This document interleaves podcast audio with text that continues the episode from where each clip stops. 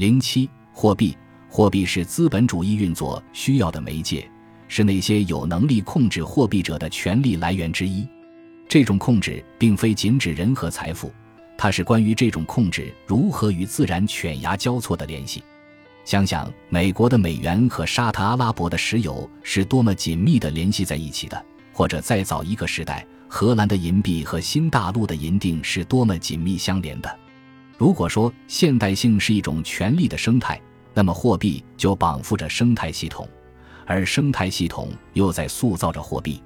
货币依靠文化和权力才能变成资本，工人和资本家，富有地区和贫穷地区，货币将他们分开，又将他们联系在一起。货币培养了民族、国家和帝国，货币又约束他们并依赖他们。从这个角度看待历史。偏离了原来将现代世界看作各个国家组合体的观点，却接近了将现代世界看作由资本、权力和自然组成的世界体系的观点。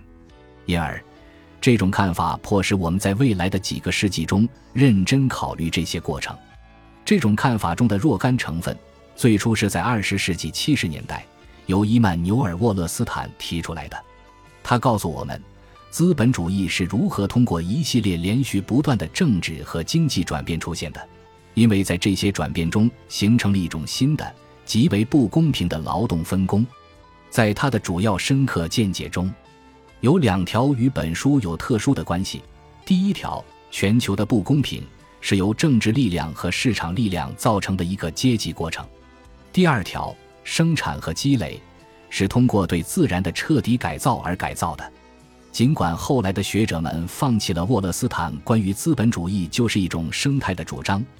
但是我们仍以他的思想为基础，用以揭示工作和权力是如何在全球的自然中发展壮大起来的，因为那构成一种生态的大规模的变化，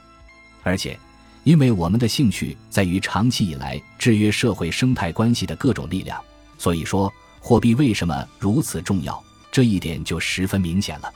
用世界历史的眼光看问题，微不足道的历史细节就变得至关重要了。举一个例子：十五世纪意大利热那亚银行，马德拉群岛的生态和今天全球危机之间的关系。人类喜欢蔗糖的味道，蔗糖需要水。马德拉群岛上的灌溉需要劳动，而劳动又需要资金。购买、运输和养活奴隶的花费不菲，而且灌溉甘蔗。收割甘蔗，并将其加工成蔗糖，再卖到欧洲大陆，用来换取白银。白银又用来购买亚洲的香料，这得需要整整一个季节的时间。在所有这些活动期间，就发生着付款、借款以及货币流入商品中，而在其中占据中心位置的就是意大利的城邦热那亚。货币并不是资本，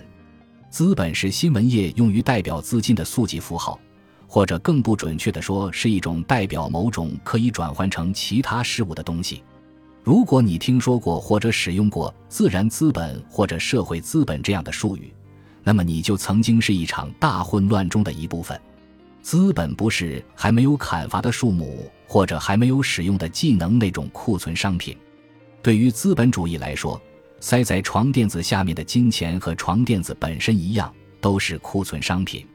只有货币真正流通，并且加上其周围的关系，资本主义才得以诞生。交换和流通的过程将货币变成了资本。占马克思《资本论》核心位置的是一个简单强大的模式，在生产和交换中，资本家将劳动力、机器和原材料结合在一起，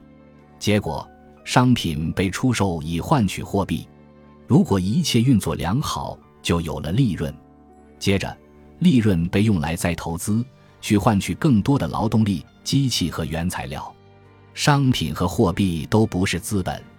只有当货币被投在了商品的生产中，不断循环往复的扩大时，在这个循环中，它才变成了资本。资本是货币通过自然而流动的一个过程。这里的麻烦却是，资本的意图是在一个有限的生命网络之内进行无限的扩展。马克思对经济学家们的批评是，他们认为通过供需关系可以解释市场行为，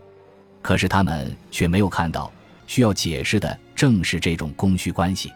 若想理解这些力量，需要通过包含生产和交换的整个有机体审查市场。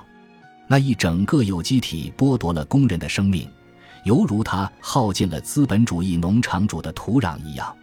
货币进入商品，然后又回到货币，这个循环并不仅仅是看待资本的一种方式，它是一面镜子。通过这面镜子，我们能够在长期历史视野下一睹帝国和超级大国兴衰中的具体细节。要记住，资本家们制造了一件商品，并且将其卖出去之后，理想的结果就是他们都会获得利润。对盈利的永久的需求，反过来又要求那些利润本身产生有利的回报。这就引出了一个问题：因为资本的量往往增长得更快，超过了有利投资机会出现的速度。正是由于这个原因，在现代世界的整个历史中，金融泡沫。大笔资本流进某个特定行业，比如2008年危机之前的住房抵押贷款才会反复出现。帝国帮助解决这个问题。